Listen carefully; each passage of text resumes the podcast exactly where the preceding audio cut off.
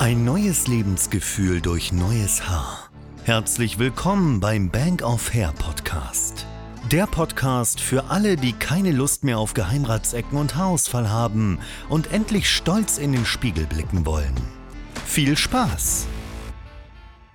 Ihr Lieben, hallo, SG hier nochmal. Herzlich willkommen bei unserem neuen Podcast. Was ist der Unterschied zwischen Ihrer Methode und deren anderen? Verglichen mit anderen Methoden der Haartransplantation bietet Sterben DHI-Methode einige Vorteile. Im Gegensatz zur herkömmlichen FUE-Methode, bei der die Haare in vorher geöffnete Löcher oder Kanäle implantiert werden, ermöglicht die DHI-Methode eine präzise und schonende Einzelhaarimplantation. Dadurch wird eine höhere Dichte und eine natürliche Haarwuchsrichtung erreicht.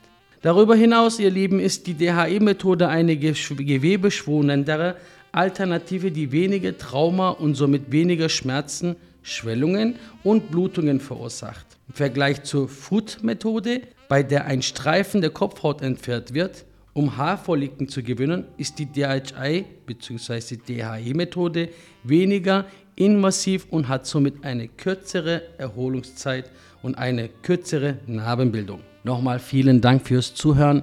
Bis das nächste Mal www.bankofair.de.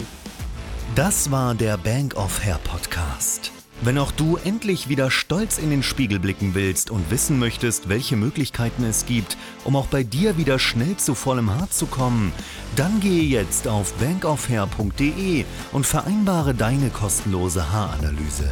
Wir freuen uns auf dich.